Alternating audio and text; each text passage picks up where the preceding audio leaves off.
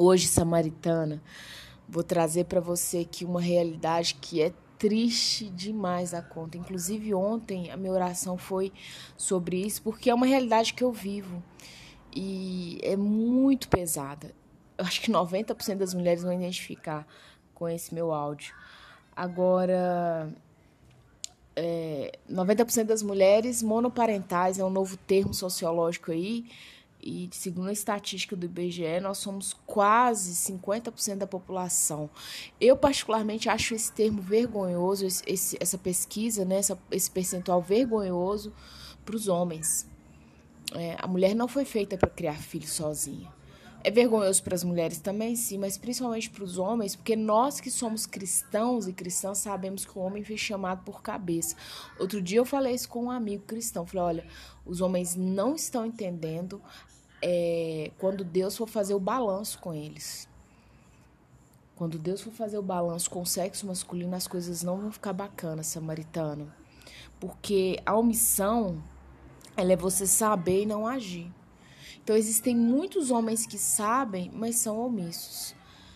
Eu quero ler um texto antes de entrar nesse termo pai Disneylândia para você para que você entenda por que eu entrei, cheguei nesse nesse nesse entendimento. Está lá em 2 Timóteo 4, versículo 3 e 4. Diz assim a palavra: Pois haverá tempo que não suportarão a sã doutrina, pelo contrário, cercação de mestres segundo as suas próprias cobiças.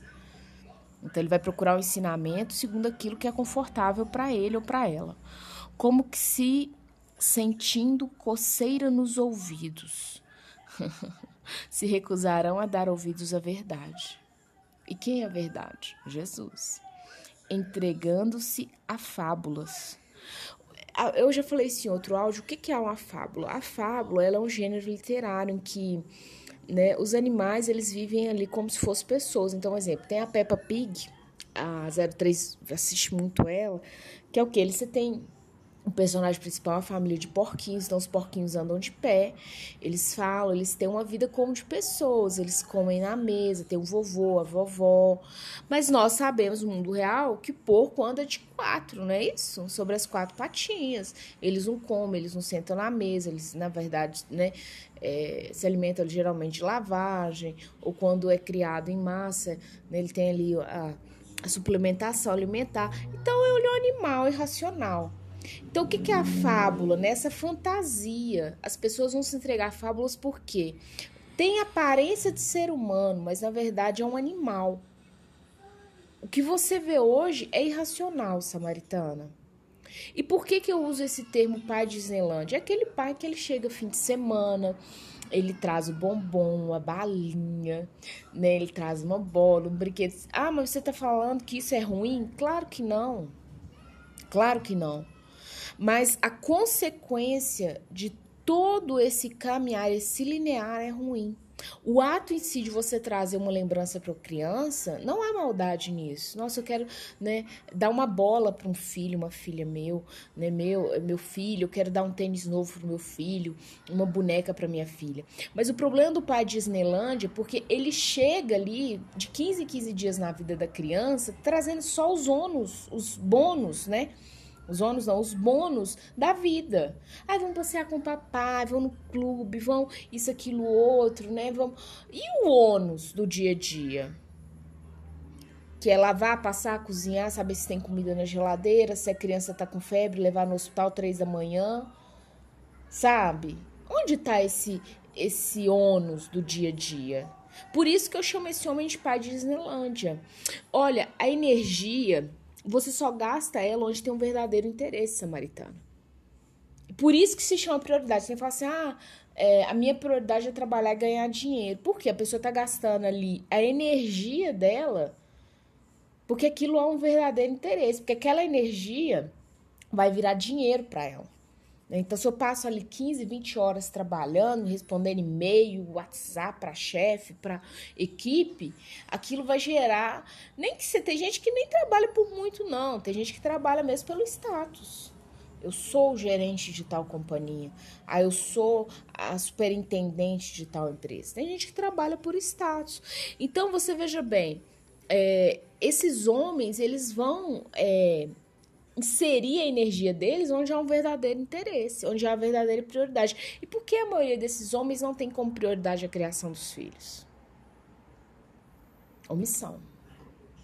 Eu falava outro dia com um amigo que as pessoas de sexo masculino, né, o homem para o cristão, para cristã é muito claro, ele é o cabeça. Ele é o cabeça. Não é à toa que o homem tem o pênis. A anatomia do ser humano não foi feita à toa. E hoje os homens têm brincado com isso.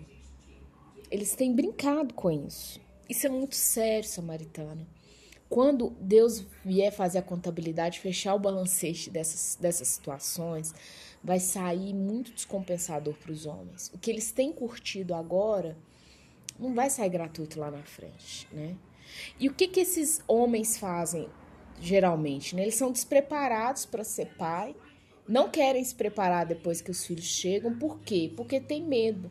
Um medo que pode ter vindo lá da infância, né? Um medo de hoje mesmo, né? Ah, mas vai ter. Olha, uma coisa, uma, uma frase que você precisa aprender: tempo não é dinheiro. Nunca foi, nunca será. Quem nasceu primeiro, dinheiro ou tempo? O tempo. Então, quem é grandioso? O tempo, não o dinheiro. Se você fala que tempo é dinheiro, você nunca vai ter tempo para estar com a sua família, porque sua família não dá lucro. Se você for olhar a risca samaritana, filhos vão em prejuízo. Não dá lucro. Criança é consumista, ela vai consumir seu tempo, ela vai consumir sua saúde, ela vai consumir sua noite, ela vai consumir o alimento, ela... e ela não tá te dando lucro nenhum.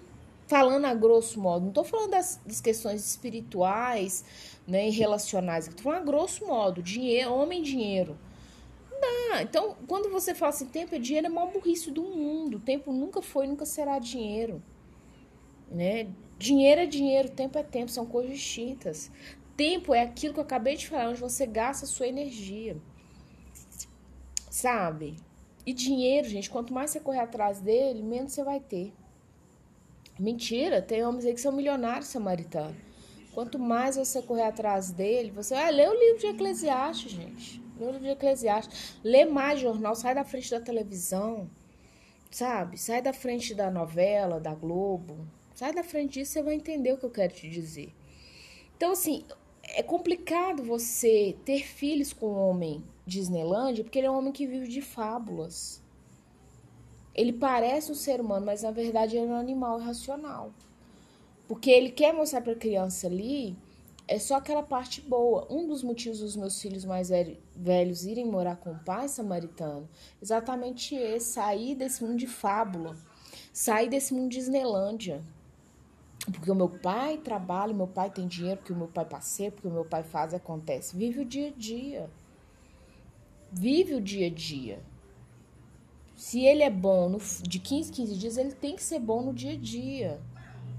E hoje tem essa situação dos meus filhos mais velhos tem sido motivo das minhas lágrimas. Talvez aqui alguns dias quando eu falo com vocês da minha alegria, mas tem sido motivo dos meus jejuns e oração. Porque aquela mentalidade de Disneylândia não passou. E isso para o dia a dia, samaritana, é uma bomba relógio. Essa mentalidade Disneylândia é uma bomba relógio. E você pode me perguntar, mas e aí? E aí, o que você tem que fazer? Primeiro, se você está me ouvindo, nem filho tenha solteiro ou divorciado não teve filho, você veja bem com quem você vai se envolver sabe? Pede o Espírito Santo para provar essa pessoa e aprovar antes de você dizer um sim para essa pessoa. Porque se depois você entrou na aliança, se você quebrar é pior. Deus não curte quebra de aliança. Agora, para você que me ouve, assim como eu já tenho filho com o pai de Islândia, é oração. Jejum e oração. Sabe? Não vejo outro caminho. É o que eu faço. E eu creio que a minha oração vai ser ouvida. Né? Agora, sempre que possível, tá, traga o seu filho, sua filha para a realidade. Não é com briga, não é menosprezando o pai, não é pegando o que ele dá, jogando fora, xingando, ah, o que ele traz, outros né, pejorativos aí. Mas é você conversando à medida que sua criança vai crescendo. E peça a Deus, Samaritana, para te proporcionar desfrute ainda aqui na terra. Porque às vezes nós mulheres queremos muito Marta e Maria, né? Marta só trabalhando, trabalhando, Maria ali aos pés de Jesus, né? Então, é, às vezes a gente quer muito só trabalhar, trabalhar, porque eu preciso pôr arroz e feijão dentro de casa. Para com isso. Peça a Deus para te dar desfrute. Às vezes né, você trabalha em uma empresa que te dá é, benefício de você ir no clube. Não abra mão de então de estar no fim de semana, se possível, no clube com seus filhos. Viajar com eles. Olha, eu sempre gostei de guardar dinheiro para viajar.